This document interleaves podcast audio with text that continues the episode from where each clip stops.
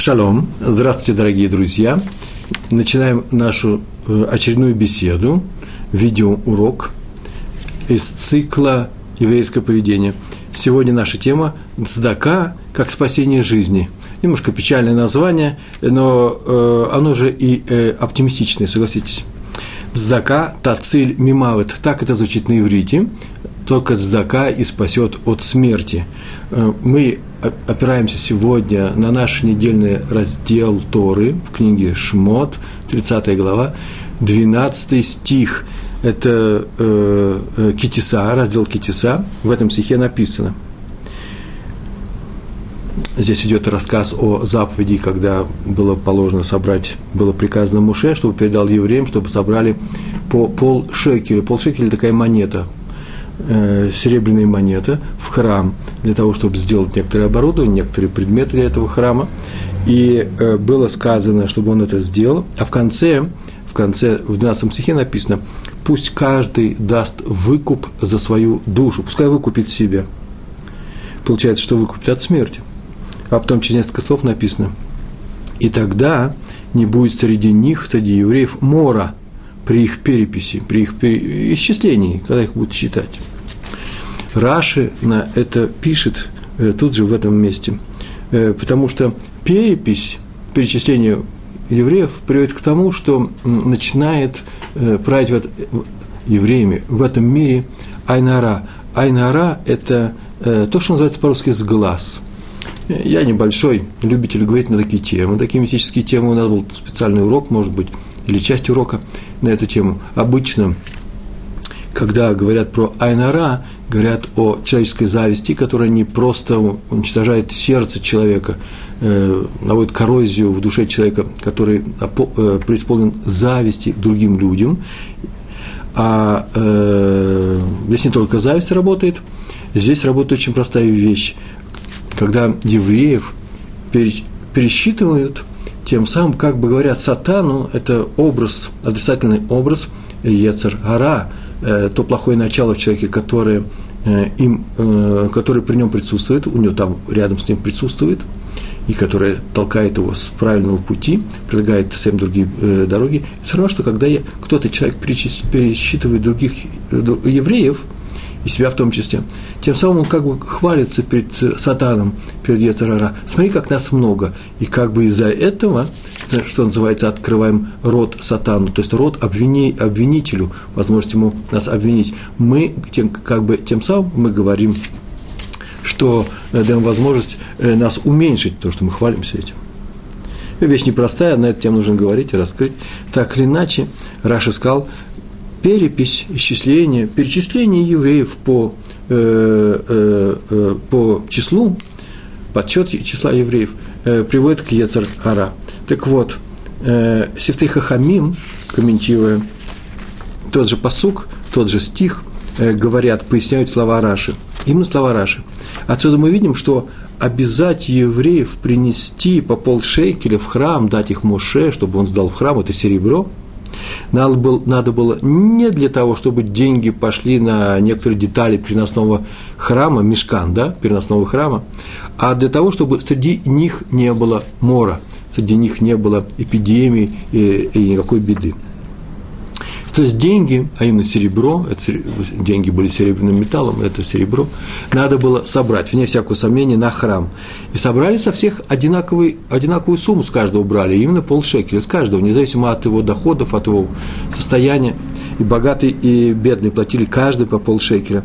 Но это похоже на перепись, ведь если каждый заплатит одну и ту же сумму для всех – установленную сумму, то получится по этой сумме мы можем посчитать количество евреев, и общее число людей, евреев, станет известным. А раз так, то это исчисление, эта перепись может привести к мору, не дай бог, к несчастью. Поэтому было сказано, вот здесь в этом стихе было сказано, ваши день, деньги – это взнос в храм, это цдака, это ваше добровольное пожертвование в храм. И добавляется, чтобы не было мора – и отсюда мы делаем вывод, очень простой, Сифтей Хамим об этом написали, Цдака спасает от мора, от смерти.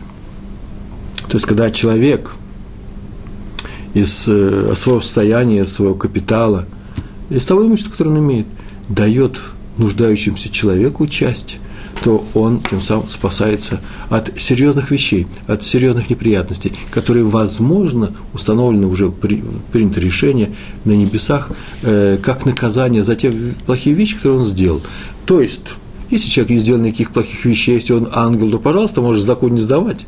Но если человек кого-то обижал, где-то что-то вел себя недостойно, нарушил заповеди, ему установлен неприятный, гзерот называется, неприятный э, э, дин, э, неприятный суд, неприятный, неприятный приговор на небе, то его можно снять только с такой. Об этом сказали Сифтей Хахами, мудрецы, которые жили времена после Раши. Рамбам в книге Мишне Тура где написаны законы, он собрал законы еврейские, и э, в, э, в этой книге есть, есть законы наследования. Э, законы наследования – это нахолот, а, э, и там это в законах судьи последний, последняя глава, и там предпоследняя или вторая с конца, э, второй с конца э, параграф, э, одиннадцатый точно, с конца посмотрите.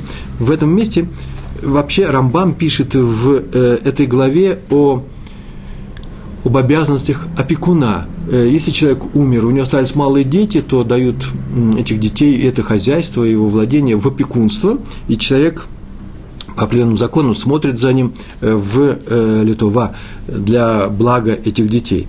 Так вот, опекун распоряжается наследством умершего отца, и пока дети не, не, не вырастут, после чего он дает отчет, например, еврейскому суду, равенскому суду в том, как он тратил эти деньги, пока они не перешли уже в прямое обладание этим детям, которые достигли совершеннолетия. Так вот, эти деньги он тратит в том числе не только на их пропитание, но и на выполнение эти, э, этими детьми заповедей, например, покупает им лулавы, э, суку строит, хотя дети еще несовершеннолетние, и вроде бы им не нужно выполнять эти заповеди, но называется цорах э, хинух, для того, чтобы э, их воспитать в должном образом, приучить к этому, и это тоже требует средств, например, нанять учителя для этих детей, Торы. Так вот, известно, что Цдаку он за этих детей не с этих денег, которые достались ему под опекунство, не дает ради этих детей. Почему? Потому что все остальное имеет определенную сумму, э, стоимость, э, ценность, а э, дздака, дздака – это помощь другим людям, материальная помощь, она не имеет никакого э, количественного выражения. А раз так, то он не обязан, он не дает с, с, с, с этих денег, которые он охраняет, их хранит для детей, которые вырастут дздаку. И вдруг написано вот в этом 11 параграфе, ну если ребенок серьезно заболел – Например, он оглох, и это не может отразиться на, на его состоянии, или получил душевное расстройство, такие серьезные вещи, то из этих денег он может сдать сдаку. Для чего? Чтобы человек выздоровел, чтобы ребенок выздоровел.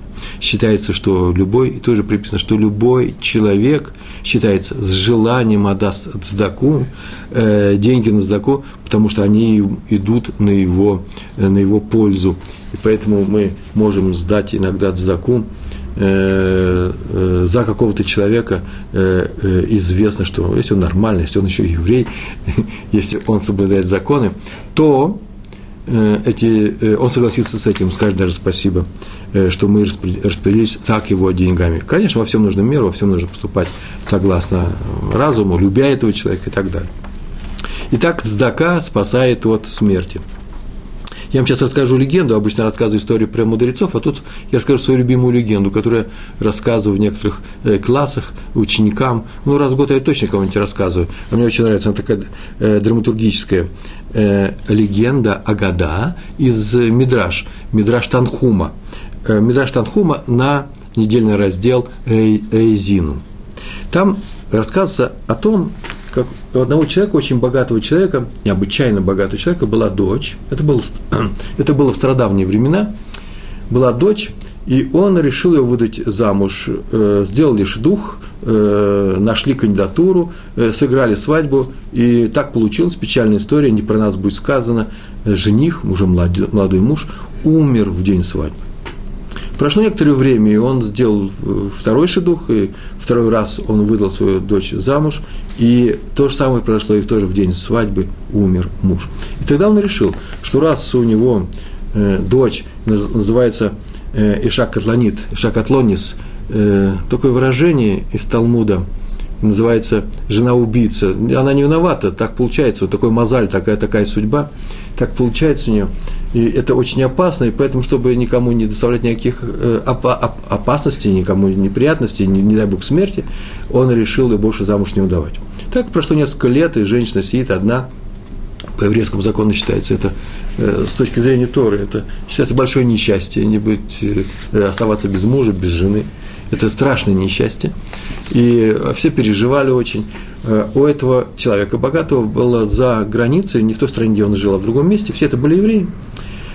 Был двоюродный брат, жил, у которого было много сыновей, и однажды приехал от двоюродного брата, с той стороны, вот сюда, в эту сторону приехал старший его сын и сказал, что он приехал свататься э, к своей троюродной сестре. Э, ему объяснили, этот э, богатый человек объяснил ему, своему двоюродному племяннику, что не стоит этого делать. Почему? Потому что два раза произошел, произошел такой случай, и третий раз это будет очень тяжело. Но если он приехал ради денег, то он видит, что молодой человек там настолько хороший, Тору он учит, и праведник большой, то он его, чтобы только Э, успокоить, чтобы сделать ему хорошую вещь, может взять на себя обязательства и платить ему каждый месяц ту сумму, которую он платил бы своему зятю. Так было принято раньше, брали зятя, и зять учил много лет, несколько лет, меньше восьми, Тору, э, будучи полным, полностью, э, живя на полном обеспечении своего тестя. Так он согласился, согласился, я тебе буду э, платить, учить Тору, жив в нашем городе, но не надо брать в жены мою дочь. Это очень и очень опасно. Но тот настоял на своем. А именно он объяснил, что поскольку он знаком с своими, своей, своей родней, и, она известна э, в родне э, женщина, и все знают, что она полная праведница, необычайной праведности человек, он хочет именно такую жену. Делать было нечего. С одной стороны, он не может запретить своей жене, э, своей дочери выходить замуж, а с другой стороны, очень заинтересован именно в том, чтобы как-то устроить ее судьбу. Он собрал большой совет из раввинов этого города и начал с ними совещаться, и они то же самое сказали, что нет у тебя такой э, возможности запретить ей выходить э, замуж, но это, конечно, опасно, и поэтому нужен совет каких-то очень умных э, людей.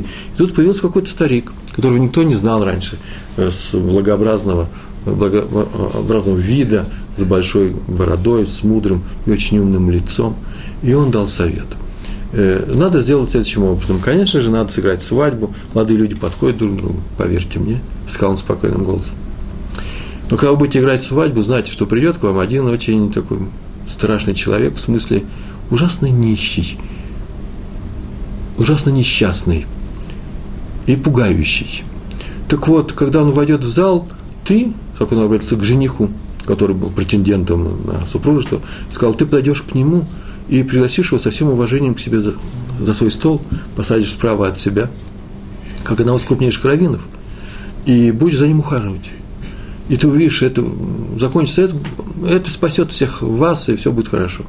Мы же понимаем, что в этой, в этой легенде, эта легенда рассказывается ни о ком другом, иначе как Малахамавес, Малах Амавет, об ангеле смерти. Так они сделали – Э, остановить молодого человека было нельзя. Он сказал, что не может быть такого, чтобы э, мы, люди, которые задумали праведное дело, жениться, во славу Всевышнего, сделать еврейский дом, родить детей, чтобы мы были наказаны смертью, это не может быть. И поэтому положимся на Всевышнего, читали специальные молитвы, Гилем, положились на Всевышнего и устроили эту свадьбу. Но было маленькое напряжение, и все ждали, когда придет тот, о ком сказал Ильяу Анови, э, пророк Ильяу. И когда устроили хупу, устроили большой праздник, накрыли столы, уже сидели, веселились, веселье было и не самое большое, почему? Потому что были в некотором напряжении, открылась дверь, и в зале воцарилась страшная тишина. И в проем в двери вошел человек страшного вида. И все испугались. И он посмотрел на каждого, он обвел своим взглядом всех-всех здесь сидящих – и холод вошел в этот зал. Вошел Малахамавес, ангел смерти. И на каждом наставлял свой, свой взгляд и двигал его дальше. Тем самым человек радовался, что не его сейчас, не сейчас, не его будут забирать. И когда он увидел жениха, уже молодого мужа, оставил свой взгляд. И подбежал в это время этот молодой муж к нему и сказал, пожалуйста, проходите. И провел его через весь зал, посадил рядом с собой и сидели люди и смотрели, что он будет делать. Он ему дал одну тарелку, вторую, давал ему еду. Этот человек странный человек. Кто догадался, что это Малахамавс, кто не догадался, смотрел на эту еду, первый раз ему предлагают эту еду, он с удивлением посмотрел нам на все это, взял вилку, посмотрел, что это едят. Ему говорят, ешьте, ешьте, сказали, пойте песни, и все начали петь песни, потом видят, что никто не умирает, и свадьба так и пошла. Но в присутствии ангела смерти свадьба, конечно, странно очень идет, идет и кончилась свадьба, все прошло, и все вышли, и все вышли потихонечку. И остался один только молодой человек сидеть рядом с этим стариком страшным. Все-все ушли. Он посмотрел на него и говорит, ну вот, твоя жизнь закончилась, я пришел за тобой. Ты говорит, я знаю, что ты пришел за мной, ангел смерти. Скажи, пожалуйста, неужели ты не можешь мне дать один год из жизни с молодой женой? У нас самой то и написано, что когда будете призывать людей на войну, то если человек взял к себе молодую жену, то он целый год свободен от э, обязанности служить в войске, э, защищать э, Израиль от врагов. Почему? Потому что пускай сидит дома и радует свою жену. Так написано. Дай мне год. На что этот старик сказал, нет, уже вынесено решение. Дай мне хотя бы полгода, чтобы не обижать эту женщину. Я ее третий муж, она третьего мужа. Третьего мужа она теряет. Нет, вынесено решение по ее поводу. Она потеряет третьего мужа. Ну дай мне, пожалуйста, на семь дней. Семь дней устраивает Шаваброхас. Семь дней пира для молодых людей, которые только-только что женились. Это большой праздник в еврейском народе. Не, нет, я этого не могу. Не я тебя наказываю, не я тебя забираю. Я только посланец. И он так сказал, ладно, что, ничего у тебя не прошу. Дай только возможность встать и пойти проститься со своей молодой женой. Она сидит в соседней комнате. Он говорит, это я могу тебе дать, потому что вы меня удивительно встретили. И он пошел, пришел к ней, она сидит, плачет.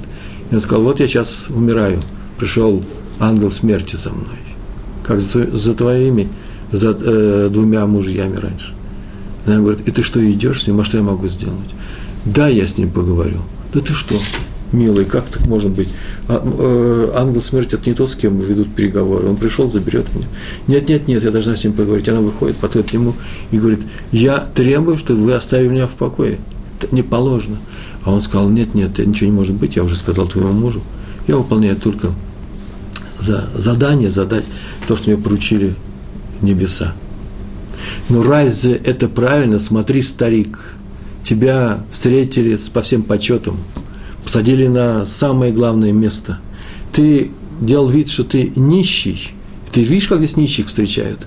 Тебя, тебя обставили всеми блюдами, которые есть в этом городе, чтобы только ел. Тебя приветствовали. И так ты отвечаешь, таким добром ты отвечаешь на это добро – тот выслушал это и говорит, да, действительно, я должен посовещаться, посоветоваться там сверху. Почему? Потому что если бы вы не дали цдаку смерти, я бы, конечно, вас забрал. Но сейчас придется, это уже мои слова я добавляю в эту историю, сейчас придется масса берешит, все устройство этого мира, который был затеян и задуман те шесть дней творения, менять. Почему? Потому что полагается полагал смерть твоему мужу, я пойду посоветуюсь. И он исчез, тут же появился и сказал, да, из-за того, что вы дали цдаку, твой муж остается с тобой. Почему? И он сказал это правило. Цдака спасает от смерти.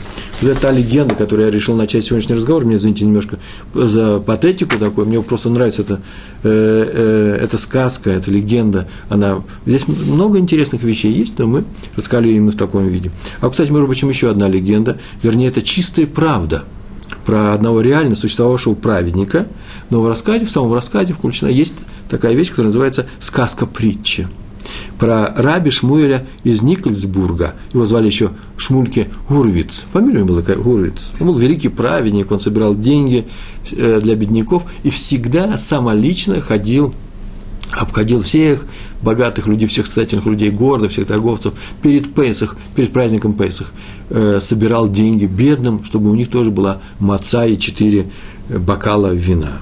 И пришел он к одному богачу, к одному очень богатому человеку, и тот его угостил, встретил его с, с почетом, посадил за стол, но те большие деньги, которые он каждый год перед Песхом давал Шмульке и Гурвицу, э, он в этот раз, так он сказал, не может дать. Почему? Потому что э, так получилось, что он много в этом году потерял. Наверное, тоже был мировой кризис, и э, деньги были по, по, потеряны, и он заплатит только небольшую сумму. На что Шмульке ответил ему, Рав, э, Раби Шмуэль сказал, что он не возьмет меньше, чем того, что брал всегда.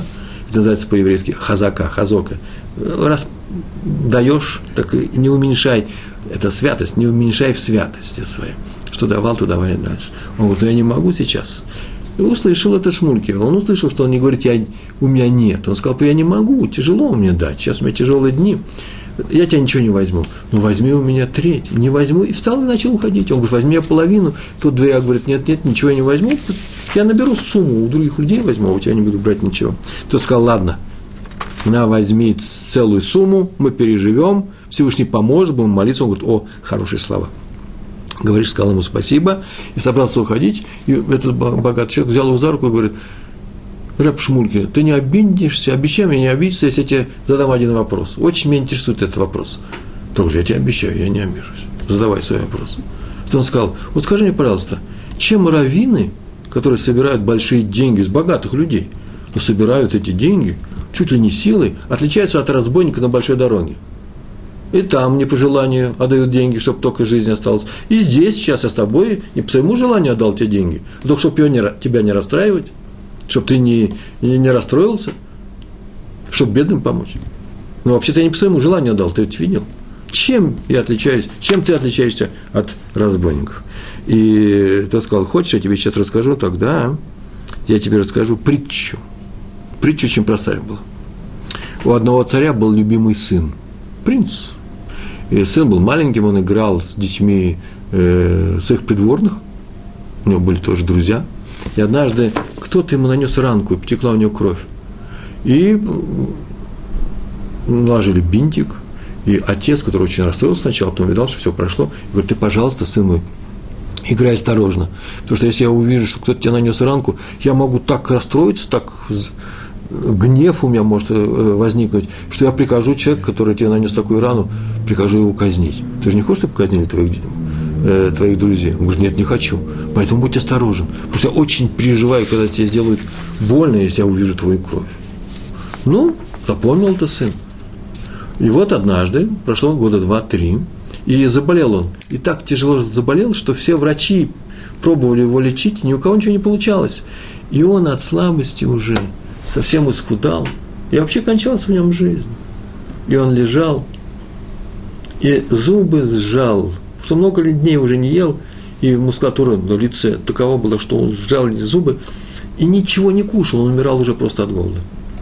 В это время появился один лекарь, который сказал, эту болезнь я знаю, и лекарство у меня от этой болезни есть, но э, надо ему дать это лекарство. Тут же его пригласили, и он пришел к этому больному, посмотрел, зубы не, нельзя раздвинуть, чтобы положить лекарство в рот. Там говорит, ничего страшного нет, ничего страшного. Мы сейчас сделаем дырочку в щеке, и через как катетер, как это называется, через трубочку туда это лекарство накапаем. И будем капать. Так и сделали. Боли никакой не было. Ну, кровь, несколько капель крови вышло. И внесли это лекарство, потом еще раз, несколько раз это сделали, и выздоровел ребенок. И все обрадовались, сказали, что нужно пир большой делать. И это все рассказывает Шмульке Уровиц, этому богатому человеку в Никольсбурге, в городе Никольсбург. Значит, произошло это примерно 150 лет назад, и чуть больше. Это рассказ. И э, сделают пир, и вдруг этот принц говорит своему отцу, отец, а что, мы будем его казнить теперь, нашего, этого, этого лекаря? Как? Ну, говорит, ну как же, он мне сделал рану, он же мне сделал больно, у меня кровь шла. На что отец рассмеялся и сказал, смотри, когда я вижу, кто-то тебе сделал больно, кто-то тебе нанес рану по недомыслию или нарочно, тем более, по... я, конечно, могу расстроиться и казнить его нечаянно. Но этому лекарю нужно дать все богатства наши, э, э, э, которые у нас есть с тобой. Э, весь э, э, осыпать его всеми богатствами нашей казны, почему? Потому что он спас тебе жизнь. Вот то же самое и в нашем случае. Бандит на дороге отбирает деньги у человека и ничего ему не оставляет. От здака берется у человека, здака, часть его денег для того, чтобы к нему пришло богатство. Как, было, как этот лекарь сделал ему чуть-чуть больно, но спас ему жизнь. В этом большая разница. Я спасаю тебя, а не граблю на дороге. Так он сказал Раби Шмуэль из Никольсбурга этому богатому человеку. И эта история вошла. Эта история была сочинена им, она не получена от кого-то, она была им придумана и записана в наших книжках. Э, Мэри, известный комментатор, в Талмуде, трактат Бава Батра на девятый, на девятый лист, э, он пишет, что человек должен знать, что как во времена храма полшекеля искупали грехи человека, отменяя все плохие приговоры небесного суда по, по тому поводу, по поводу тех плохих дел, недостойных дел, которые он сделал, так и в наше время его искупает, покрывает его грехи, убирает эти грехи, отменяет их э, дздака. Это как налог в пользу храма, один к одному как раньше нужно было сдавать в храм, на нужды храма, на его э, строительство, э, на его функционирование, на то, чтобы на какие-то деньги, на, на твои деньги покупали жертвоприношения, которые приводят, которые приносятся для того, чтобы искупить грехи еврейского народа. Так сейчас, когда у нас нет храма, это выполняет роль, э, эту роль выполняет цдака. Цдака – помощь бедным людям. Так вот, налог в пользу Творца, который каждому устанавливает – там на небесах устанавливается, кому сколько получить в течение года э, прибыли, денег э, и прочего. Вот с этого ты и сдавай сдаку. Если, так написал Мэри, человек дает сдаку, деньги к нему придут. Если он не дает сдаку, то к нему вместо денег придут враги, которые эти деньги заберут. Под врагами не обязательно люди, это может быть тоже мировой кризис, это может, могут быть обстоятельства, но все равно деньги у него будут отобраны. Тот, кто жалеет, давать деньги на помощь другим людям, тот и потеряет и свои деньги. А если вы приведете пример и скажете, да нет же, мы знаем таких людей, которые никогда никому ничего не давали, и, слава Богу, оставили большое наследство детям, ну так хорошо же будет этим людям узнать после своей смерти, что эти деньги ушли от их детей. Если под эти деньги не было дана от сдака, с этих денег не была снята та часть, которая осветила эти деньги, да, сделала их легитимными, то э, эти деньги рано или поздно уйдут. Э, им, я думаю, не будет тут неприятно узнать, что в будущем счастье эти, их дети от этих денег не получат. Хотите счастья себе и своим детям от своего капитала, давайте задаку. Раби Ашуа Карлинский однажды дал очень трудный урок, и вот сейчас я его хочу рассказать вам. Он на самом деле очень трудный урок – сейчас я постараюсь, первый раз я его рассказываю. Сказано в Талмуде, это в Брахот, э, шестой лист, вторая страница шестого листа, там так сказано, награда за пост в Цдаке, который человек сдает перед постом. Вот видишь, прям так написано такие слова. Не награда за пост, сам пост. Мы в пост постимся для того, чтобы что? Чтобы наши грехи сняли, э, были сняты. А награда, награда за пост – не что иное, как те деньги, которые люди, евреи, перед постом сдают. Разве нет награды э, за сам пост? За то, что человек не ест целый день, он постится? Ведь сам пост – это не что иное, как жертвоприношение в храме. Называется э, курбан. Э, каждая жертва, а каждая жертва в храме, курбан – это не что иное, как искупление греха. Вот я пощусь, делаю пост, вот и искупаются мои грехи. И это дает объяснение. Раф Яшаяу Карлинский дает объяснение. Сейчас я вам его приведу. Я записал тут коротко его. Объяснение такое. Известно, что э, есть заповедь почитать родителей, кибут АВМ. Но если э, иногда человек, не дай бог, не о нас будет сказано, не выполняет эту заповедь, а больше того, обижает своих родителей. Предположим, обижает своего отца. Не выполняет эту заповедь, а больше того, обижает его – Отец расстраивается, но потом делает, делает человек э, тшуву, исправляется и просит у отца прощения. Может ли отец простить его? Так вот, Талмуд говорит, может. Разрешается. Почему? Потому что это его кого-то, это его почтение. Он им сам распоряжается. И на самом деле, если человек исправился и просит у отца искреннее, искреннее исправление, просит прощения, то это прощение засчитывается, как будто бы на самом деле никакого нарушения кибутавам не было – что этот человек как будто бы ничего плохого по, по отношению к отцу сделал. Но есть еще такая вещь, как э, э, то же самое с царем. Если кто-то оскорбляет царя, поносит его, тем самым оскорбляет его, хотя есть у нас заповедь почитать наших царей, которые идут из рода Давида, кстати, да, и Маших придет, наш спаситель из рода, из дома Давида, царя Давида. Так вот, э, у нас есть заповедь э, почитать наших царей, говорить благословение, когда мы их встречаем. И если кто-то не, не выполняет эту заповедь, больше того, поносит царя. Царь, а если царь его простит, скажет, я своим царским величием прощаю своего поданного, он исправился. Так вот, это, это прощение не засчитывается. Так написано э, в наших книгах. Если вы обратите внимание, можете перечитать биографию царя э, Давида, к миру будь упомянуто его имя, то в конце жизни он никого не казнил, а в конце жизни он сказал, что с такими людьми придется тебе справиться самому. Так он передал наследство своему сыну, царю Шломо, Шломо Амелах. И э, он знал, что он может простить, но прощение не будет засчитываться, этих людей нужно наказать, они покусились на царское достоинство. Царь не может простить тех, кто его обижает, оскорбляет. А отец может. Запомнили это, да? Продолжаем наш урок. Урок э, раби Карлинского. Так вот, теперь возникает вопрос. Всевышний по отношению к тому, он отец или царь? Что это означает? Какая разница? А вот что это означает. Потому что если он отец, то мы, например, нарушая его заповеди, потом делаем тшуву, и он нас прощает, то он может нас простить. И все плохие дела с нас снимаются. А если царь, то не может. Вот возьмем сейчас пример, пример из Талмуда. Бава Батра написано – в, э, э, про царя и про прощение про царя, э, про пост было написано в Брахот, а в Бава Батра на 10 листе написано следующее. Однажды разговаривал Раби Акиева, величайший мудрец еврейский, разговаривал с одним, с одним злодеем, римлянином, которого звали, у него интересное имя было, э, Турнестропус, как написано.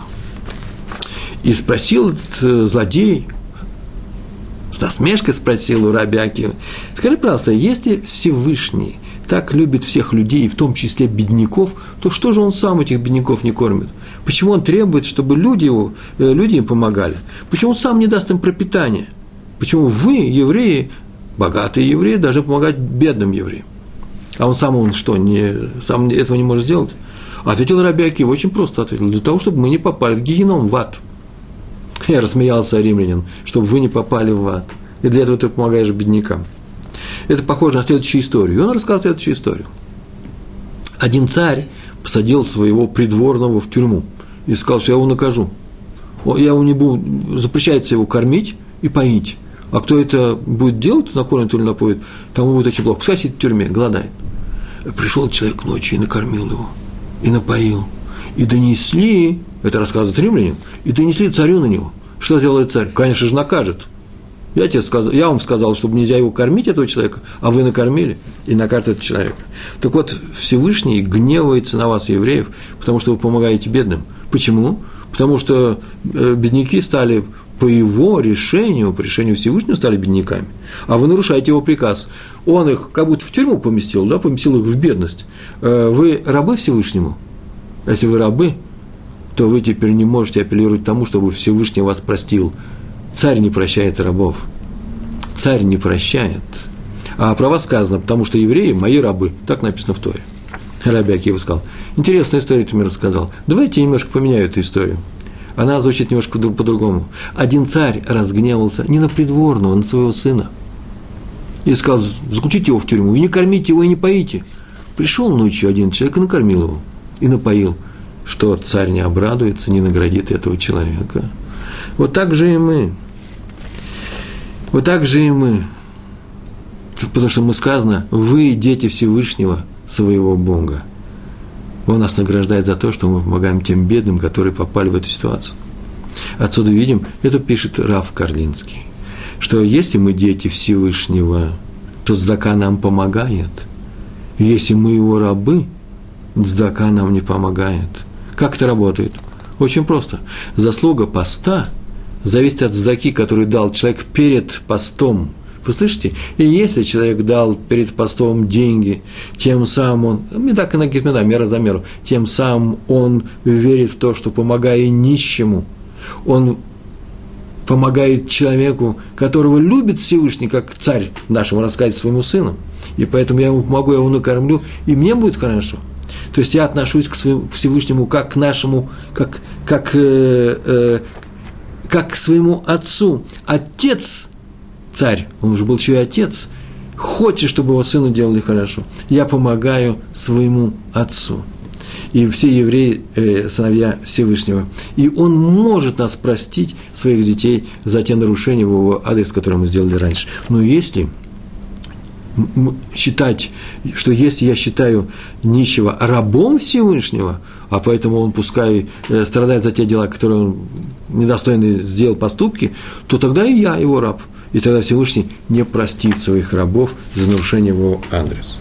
А отсюда следует, что даже пост не помогает нам во всех наших делах, каких мы не сделали. Мы можем исправиться, захотеть справиться, сделать полную тшу, можем поститься – можем молиться, но если мы не помогали другим бедным перед постом, если мы не помогаем другим людям, ничто нас не спасет, ни пост, ни молитва, ни наша тшума. Так дал такой урок, нелегкий урок, Раф Яшуа Карлинский. Мы относимся к нашему Всевышнему именно как к отцу, а мы его дети. Сегодня целый день Талмуда я вижу, и у нас еще есть одна история. История очень простая из Иерусалимского Талмуда, трактат Шаббат – Иерусалимский э, Талмуд, поэтому там не будет листа, это будет глава шестая, шестой, шест, шестой номер, шестой, э, девятый параграф. Два ученика у Раби Ханины пошли в лес за дровами. Они пошли в лес за дровами, посмотрел их, увидел их один астролог, человек, который умеет читать будущее, предположим, это Талмуд, предположим, что это был честный астролог, знал он будущее – уже говорим, между прочим, о том, что такое э, прогнозирование будущего пророчества по-еврейски. А сейчас только используем. Он постоянно не говорит, эти двое не вернутся, там в лесу и умрут. Два ученика Раби Ханины, два праведника. И пошли они в лес, нарубили дрова, и сели, положили э, связки хвороста, дров этих, сели кушать. У них был, у них был хлеб, э, у каждого из них э, было по буханке хлеба. И вдруг шел по дороге, прямо рядом с ними проходил один очень нищий старик, не ангел смерти, в данном случае это просто был нищий, который подошел и попросил хлеба. Он говорит, я три дня ничего не ел. И это будут полные праведники. Хлеб, одного хлебца хватит каждому человеку. Ну ничего страшного. Сейчас они поголодают немножко. Каждый из них оторвал по половинке, дал ему, и он съел эти половинки, один целый хлеб и, и ушел. Они встали, собрали эти связки, закинули на плечи и пришли в город. И вдруг, видите, все возвращаются, и ученики этого астролога, начинающие в школе, в школе начинающего астролога, говорят, э, смотри, профессор, вот они возвращаются, вот здесь что-то нечисто. Ну-ка, давайте-ка узнаем, в чем дело. Так в Талмуде написано. Проверили, посмотрели, какой хворост, какие дрова они принесли, и нашли там страшную змею, которая должна была выползти и укусить каждого из них, они должны были умереть, но она была приперта досками и ничего не могла сделать, она не шелохнулась там. И когда он спросил, что же они сделали, и когда выяснилось, что они дали, так написано в Талмуде, э, одну буханку из двух половинок, да, хлеба этому нищему, и он сказал, смотрите, надо же, Известно было такое пророчество, они должны были умереть, и они откупились от смерти, каждый по пол буханки хлеба. Такова сила цдаки. И еще сказано, это очень непростая вещь, праведники любят свои деньги больше, чем свое тело, но не свою душу. Праведники любят свои деньги, свое имущество больше, чем свое тело. Очень странная вещь, но она настолько простая и э, короткая. Почему? Потому что свое имущество они, э, деньги любят из-за того, что они их могут дать как цдаку. Они для того и имеют эти деньги, чтобы самим питаться, чтобы самим жить и соблюдать заповеди Тора, учиться, и чтобы помочь другим людям, у которых этого нет, чтобы дать цдаку. И тем самым они могут спасти свою душу от смерти. Поэтому они, естественно, любят деньги больше, чем свое тело. Именно в этом аспекте. Ешева Мир, как известно, из, из Литвы через всю Россию переехала в самом-самом начале, перед, может быть, даже наступлением Второй мировой войны через весь, всю Россию э, на восток, и войну провела в Шанхае. И э, шиботники э, литовской Ишевы мир э, были в Шанхае и рассказывают про Рава Раувена Файна, одного известнейшего равина, который в то время был один из учеников этой Ешивы. И встретил он там в Шанхае, там было очень много беженцев из Европы, из России, с одного старого еврея, который в следующий вечер сказал, что он жил в Каунасе вместе со своей семьей в молодости, и, как известно, перед Первой мировой войной, Гиюс называется э, э, собирали, забирали всех в армию, царскую армию, и не пойти туда было очень тяжело. Что делали евреи? Они собирали деньги, откупались при, при помощи взяток и давали взятки чиновникам, которые отвечали за, э, э, за доставку рекрутов в армию. Деньги были большие, и рассказал этот человек э, Раву Файну о том, что у моего отца была накоплена большая сумма, очень большая, по, наверное, по прескуранту собирали эти деньги, и он э, должен был дать, уже нашел этого чиновника, который должен был дать освобождение, специально такой э, формуляр – с печатями, со всем, что такой-то, такой-то освобождается от армии, и нужно было давать. Но все-таки так было жалко давать эти деньги, что он пошел посоветоваться с Равом Исааком Эль-Хананом, главным судьей, судьей города, Равенского суда города Ковна. Он пришел и сказал, вот так-то и так-то, сумму эту собрал, уже сейчас его несу, завтра или сегодня, прямо сейчас, может, принесу, отдам этому чиновнику. Э, Раф не считает, что сумма завышенная, может, мне стоит поторговаться, уменьшить. О, сумма нормальная, сумма очень хорошая. Только я знаю одного чиновника, который совершенно точно возьмет эти деньги, и твой сын будет освобожден. Тот-то я не знаю, ты уверен в своем? Говорит, всякое бывает. Страшные истории рассказывают, могут и обмануть. А мой точно возьмет. Тот удивился очень, такой известный Раф, связями с какими-то чиновниками в царской армии, взяточниками. Ну, делать нечего, он тут гарантирует и тот взял, дал ему передать этому чиновнику. Тут обрадовался, сказал все брохос, все благословения сказал. И его отец, этого старого еврея, он рассказывает о своей молодости, э, вышел в недоумение, но довольный. А на следующий день по почте пришел формуляр с полным освобождением его сына от армии. И молодой человек, ну, все старый, а в то время был молодой, побежал по научению отца поблагодарить Рава Эль-Ханана за то, что он так сделал, такой здорово, быстро это получилось. И он пришел, поблагодарил его, сказал спасибо, получил браху, но в конце не смог совладать со своим, э, со своим любопытством и спросил его, Ребе, а что это за чиновник такой, отец спрашивает? Кому нужно обращаться? А вот я тебе скажу на самом деле, что произошло. Дело в том, что за, буквально за полчаса до прихода твоего отца, вчера или позавчера какая-то была встреча была, пришла ко мне одна женщина, вдова, известная вдова в этом городе, у нее много очень детей, муж ее умер, и у нее очень большие долги, и кушать дома нечего, и она плакала, кто мне поможет, и я даже не знаю, я опросил всех, у нее, я знаю, что сейчас тяжелая ситуация, перед войной тяжелая ситуация у нас в городе, в Ковне – и начал думать, что же такое будет, чтобы... а она плачет на взрыв, и я начал успокаивать, я говорю, сегодня я ей сказал, что и вечер не наступит, будут у тебя эти деньги. Расплачься своими долгами, из дома тебя никто не, выконет, не, не, не выгонит. Тут мне сказали, что пришел твой отец, вообще человек не бедный. Я вышел к нему, он рассказывает, что он несет деньги какому-то чиновнику, в какую-то армию, для того, чтобы откупить своего сына. Но я знаю, что заказ спасает от смерти, не то что от армии. Я ему сказал, что я знаю одного такого чиновника, это там на небесах, Всевышний, Акадыш Буругу, и он спасет, если ты дашь эти деньги на цдаку, даже не знаешь, что даешь деньги на цдаку, Ламедат называется, даже если ты не знаешь, куда они пойдут. Я был уверен в этом. Я взял эти деньги, принес их, как раз та сумма, которая нужна была откупиться от всех долгов, да еще и жить целый месяц, и дал ей, и ее обрадовал. А все остальное, ты меня извини, пошел и начал молиться, всю ночь молился. И поэтому ничего удивительного нет в том, что Здака спасла, э, спасла тебя от армии, и ты проживешь много лет жизни, между прочим, в Шанхае, а это произошло уже через, через 30 чем-то лет, э, э, он чувствовал себя прекрасно. А это было, между прочим, не перед самой первой, первой войной, может быть, это было написано перед войной, может быть, еще перед э, русско-японской войной. С пятого года по 45 прошло 40 лет, и молодой человек, э, этот человек уже был э, не, самый, не самым молодым чиновник-взяточник – это никто иной, как наш Всевышний. И еще одну историю, которую я выписал, сегодня хочу ее рассказать. Сегодня заметили одни истории, без всяких нравоучений, э, такого типа «давайте людям деньги». Почему? Потому что это уже не первый наш урок на эту тему, но история очень интересная. Историю рассказывали на Равинской встрече, которая была организована в доме вдовы покойного Рава Шмулевица, Шмулевича, да, Шмулевец его зовут, э, из э, руководителя вот, той самой Ишивы мира, который я только рассказывал.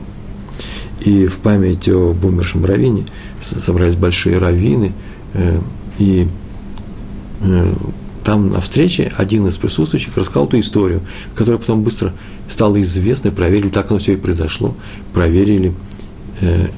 И тут не было ни слова неправды. Рассказывали о том, что у одного Авреха было 14 детей. Все это происходило в Иерусалиме. И жил он очень бедный. Аврех мы знаем, что это такой, это студент Ешивы для э, женатых мужчин, молодых. 14 детей, жил он очень бедно. Холодильник дом стоял пустой, буквально пустой. Питались слабо, нечего было держать в холодильнике. Что доставали, да, по, самым, по самым бросовым ценам на рынке, то и съедали. А уж мяса никакого никогда не было. Было в холодильнике две курицы, которые как-то каким-то образом э, откуда-то были, э, достались, и их держали к празднику ближайшему, там через месяц, через два должен быть праздник, и к празднику, чтобы детей, детей каждого баловать, облать кусочком курицы держали. И вдруг однажды сказали ему, что там пришла какая-то женщина, пожилая женщина, и стоит у дверей и ждет его, просит. Ему сказали, что он, может быть, поговорить с детьми, еще с кем-то, потому что денег дома все равно нет. Он сказал, нет, пожалуйста, позовите папу. Вышел папа, и она говорит, вот я голодный, мне нужно, смотрит на него, прямо в глаза смотрит – я голодный, мне нужно срочно поесть. Он говорит, ну чем я могу помочь? Вы знаете, что... И все знают, что это самый бедный дом в нашем районе. Честным словом, я могу дать кусок хлеба. Нет. Мне нужна, мне нужна курятина. Какая курятина? Вообще бедные люди, нищие, курятину не просят. Мне нужна курятина прямо сейчас. Иначе будет плохо. Мне нужно срочно это.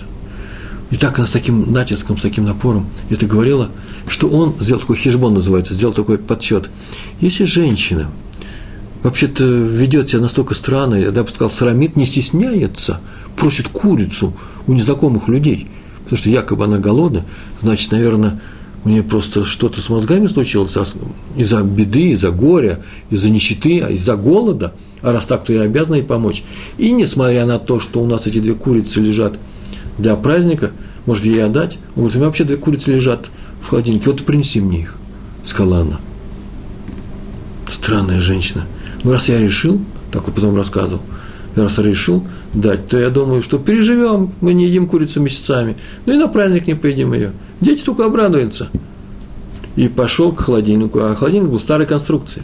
Если вы знаете, старые конструкции холодильников изнутри открыть было нельзя, только снаружи.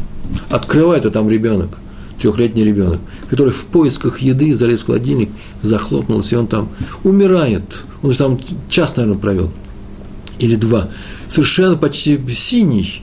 И достали его оттуда, начали э, отхаживать как-то, отходили, э, какие-то люди прибежали с теплой водой, с горячей, э, ожил он, и так они его спасли от смерти. Побежали к дверям, нет никакой женщины. То есть получается, что его желание дать цдаку женщине, которая ведет себя очень странно, он ее не знает – если бы еще и знал бы, вообще ниоткуда, чистейшая дзака, помочь человеку, который просит э, именно курицы, и он решил ее дать, эта дзака спасла от смерти его ребенка. Эта история, вообще-то, похожа на какую-то сочиненную сказку, но она была рассказана на Равинском собрании, и проверили, так оно и было, и эта история приведена в газетах. Э, много подробностей, все подробности я убрал для того, чтобы она не звучала неправдоподобно. Э, чудо, не всякого сомнения чудо. Э, и про это чудо можно именно только так сказать, что Цдака спасает нас от смерти. В данном случае буквально спасает от смерти. В Иерусалиме есть еще одна история, в Иерусалиме есть квартал, который называется Батей Орнштейн. Квартал человека по фамилии, по фамилии Орнштейн. Известный был раввин, Ашкиназ, который жил э, э, здесь у нас, в Иерусалиме, ста, в старые времена, в начале 20 века. Про него э, рассказывают, у него случилась такая история. Однажды пришла такая история – Э, Орнштейн, этот господин Орнштейн, был очень богатый человек, э, очень состоятельный. И самое интересное, он был очень праведный человек, соблюдал Тору, понятно, там других и не было в Иерусалиме тогда. Всегда помогал всем бедным. И люди, которые приходили в Иерусалим и нуждались, и обходили э, э, богатых людей, чтобы собрать сдаку, всегда сначала начинали с него. И он всегда каждому давал деньги. Нельзя сказать, чтобы он обеспечивал полную жизнь любого человека, который просил у него помощи, но он всегда помогал, и люди уходили благодарны от него. И однажды к нему пришел человек и плакал, буквально плакал, сказал, что вот сейчас подошло время жениться, выходить замуж его дочери. У него Э, несколько дочерей, он совершенно бедный, он ничего не может сделать. И нашли э, достойного человека, и организовали, э, договорились о свадьбе. И так получилось, что приболела его жена. И все те маленькие деньги, которые у них были, ушли на врачей, медицина была платная. И теперь у нас вообще ничего не осталось. А ведь мы договорились о том, чтобы на равных условиях, такое условие, что на равных началах вместе будем участвовать в устройстве этой свадьбы и теперь мы э, отказываемся, а те люди тоже не богатые, и как бы у нас ничего не, не дай Бог, э, откажут нам в этой свадьбе, и женщина, э, моя, моя дочка останется без жениха. И слава не пойдет плохая. Договорились о свадьбе, ничего не получилось. Так он плакал, я тут увеличиваю эти слова, он на самом деле плакал долго, а выслушал его господин Орнштейн, имя его я не знаю, так не, не было написано, и он сказал, да ты не расстраивайся, я тебе помогу. Э, богатую свадьбу не сделаю, но свадьбу с оркестром обязательно. Э, в таком-то зале, э, там, где организуются свадьбы, я знаю, там я тоже знаю. Мы сделаем тебе очень достойную, не нищую свадьбу, хорошая будет свадьба. И даже с оркестром. Так они сделали, но только ты, пожалуйста, с одним условием. Я тебя прошу, знаю, у меня условие одно. Каждый раз, когда я участвую в такого рода мероприятиях, свадьбах, я прошу, чтобы меня пригласили на эту свадьбу. О, конечно, обратно, этот человек обязательно пригласим. О чем разговаривать? Разве условия? Они, даже если бы не было этого условия, все равно пригласили бы. И так они сделали, он получил деньги, и готовились к свадьбе, и сделали, начали это делать свадьбу, и собрали всех, и вот же хупа стоит, и вдруг вспомнил этот человек, что Орнштейн-то он не пригласил. Вернее, пригласить-то он его пригласил, но поручил своей жене послать человека и пригласить его – Жена в, хлоп, в хлопотах забыла об этом. Она поручила кому-то, старшей дочери, там, старшему сыну или еще кому-то. Почему-то друг на друга понади, по, каждый понадеялся друг, э, друг на друга и не пригласили его. Какой ужас! Тот человек, который оплатил всю нашу свадьбу, он сейчас здесь с нами не будет присутствовать. Это обида жуткая. Встал человек и сказал, послушайте, прежде чем ввести молодых под хупу, Тут нужно пройти два квартала. Вы знаете, что все это сделано на деньги Орнштейна? Пойдем к нему все вместе, идем, всем кагалам, всем, всей нашей общины, и приведем его сюда. Он увидит, что какое-то такое небывалое, так еще не приглашали в Иерусалим, небывалое приглашение. Так они и сделали. И они пошли, оркестр играет, молодежь идет, молодые люди идут. Балахин несут, чтобы поставить прямо перед э, домом Орнштейна э, хупу и сделать эту свадьбу. Подходит странная вещь. Двери открыты, дом не бедный, двери открыты, тишина, заходит туда, смотрит, все разбросано, все побито, валяется на полу, Орнштейн связанный, с кляпом во рту, рядом лежит его жена, э, все они в синяках, все раз, э, разломано, э, на столе огромные деньги валяются, драгоценности. Что случилось? Выяснилось, что просто буквально час назад пришли арабы, бандиты и грабители из соседнего Смея-Шарим района – залезли сюда, наверное, по наводке, знали, что есть богатый человек, э, связали, забрали из сейфа все деньги и начали пытать их, требуя, чтобы они сказали, где еще деньги припрятаны. И э, он дал им все, что вообще можно быть. Они сказали, что они сейчас его убьют, если он не даст еще денег. И в это время вдруг раздаются звуки свадебных, э, свадебной музыки. Идет оркестр, подходит сюда, идут огромная толпа евреев, приближается к их дому. Арабы увидали, что по этому переулку может прийти только в этот дом. Убежали через окно в другую сторону, в свой арабский э, район. Арабы были грабителями, как и положено среди арабов, этих арабов, которые были в то время. Не знаю. Про этих нынешних ничего не знаю, эта история у меня не про них. А те были отчаянные э, головорезы, и, наверное, они уже где-нибудь кончили нехорошо. Так или иначе пришли евреи, те испугались и убежали. Из этой истории мы видим, что помощь приходит не просто с оркестром, помощь приходит за цдаку, цдака спасает от смерти. И совсем последняя история, и на этом я закончу. История непростая. Она уже одна достаточно для того, чтобы рассказать целый урок из нее можно было привести. Написано в Талмуде про раби Йоси. Раби Йоси Аглили однажды шел по улице, мудрец из мудрецов, шел по улице и встретил бедняка, который попросил у него помощи. Он сказал, что он не ел целый день, и он голоден. И он удовлетворился одним, э, одним хлебцом, кикар э, лехом называется, э, одной буханкой хлеба. Раби сказал, что у него на хлебец денег не хватит. Посмотрел в карманах, у него, он говорит, у меня только половина монеты. Помните, как полшекеля был, да? На монете, которая написана половина. Половина монеты. Полной монеты. А он говорит, бедняк, и у меня пол монеты, хлеба мне не хватало, а вот на, на целый я куплю хлеба. Дал ему Раби Йоси э, это, эти полмонеты, тот пошел, купил хлеб и съел. И ушел. Это Раби Йоси рассказывает эту историю. И пришел, и пришел он домой. Пришел он домой. Долго думал на эту историю, это мои слова. В Талмуде написано, долго не думал, не думал. Или не думал. Главное, что он заснул и удал во сне, сон у него был. И он рассказал своим ученикам об этом сне. Он дал во сне, что как будто бы он идет, это такой странный сон был, что он не сидит, не учится, а идет вдоль моря. Крупнейший раввин, мститель, идет вдоль моря без книжки. И море вокруг него, вокруг него он идет по откосу, море под ним, а он идет по э, очень крутому склону, по дороге. И боится оступиться. И вдруг закачался, чего боялся, то и случилось прямо во сне, и он упал в эту воду. И вот он тонет – захлебывается, чувствует, что смерть подошла поверху его души. Так там написано было. И что он сейчас тонет. И вдруг он видит, стоит на берегу, на том месте, откуда он сейчас упал, стоит его друг. Раби Шимон бен Юхай, известнейший каббалист, крупнейший человек, все его знают. Все его знают под именем Раби Шимон Бар Юхай. Но поскольку история записана в Талмуде, в Медрашах, всегда будет Бен Юхай. Так он называется в доме Ешивы, в Ешиве называется Бен Юхай, а на улице Бар Юхай. Это разговорное. И стоит э, Бен Юхай, и Раби Йоси говорит, тяну я к нему руку, и не могу дотянуться. А то стоит и смотрит на меня. Протягиваю к нему руку, спаси меня, дай руку. И не могу до него дотянуться.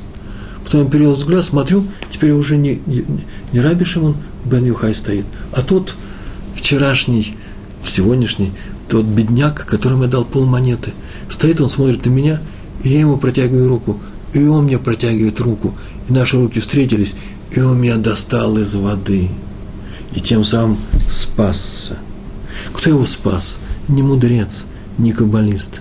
Кто его спас? Не каббала, не какие э, скрытые тайные учения Торы, не проникновение в тайну Торы. Его спасло самое простое дело – проще его и быть не может. Взаимовыручка, взаимопомощь между людьми. Есть такая вещь установленная, как обязанность помогать друг другу. Всевышний сказал, я люблю людей, я люблю вас. Знайте, что я люблю вас. Я еврей, вы мой избранный народ, я ваш отец. Это отдельная тема. Отец ли он всем остальным? Конечно же, отец. Любит ли он остальных? Конечно же, любит но евреям поручено, это заповедь давать цдаку. Я люблю вас и хочу, чтобы вы любили друг друга. Чтобы каждого я, я чтобы каждый любил других так, как я этого каждого люблю. И тогда помогайте друг другу, и я вам буду помогать. А раз так, то тот, кто любит нашего отца, тот и не может не любить своих братьев, детей этого отца. А поэтому нужно давать цдаку. Это единственная вещь, которая спасает еврейский народ единственная вещь. У нас много есть вещей. У нас есть и пост Йом-Кипур, у нас есть выполнение заповедей, у нас есть вера в Тору, вера во Всевышнего. Но спасает нас от смерти только одно – наша готовность и реализация этой готовности, наша готовность помочь, прийти друг другу на помощь, протянуть руку бедному, достать его из смерти, помочь ему. Только тогда мы будем спасены, как весь народ. Это единственное, что мы учим сегодня. Я вас поздравляю с праздником Пурим сегодня. В Иерусалиме идет Пурим. Великий праздник, когда мы были спасены от смерти. Чем? Тем, что мы помогали друг другу. Поэтому несколько заповедей этого праздника и заключается в том, что мы обязаны помогать друг другу, давать съедобные вещи, спасать от голода. Ну, это символически, потому что, слава Богу, мы уже не голодаем, давать деньги, спать, спасать от смерти, и Всевышний даст нам и еду, и спасение от смерти, э, и э, спасет весь наш народ. Чего я вам всем и желаю. Большое спасибо, всего хорошего, шалом, шалом.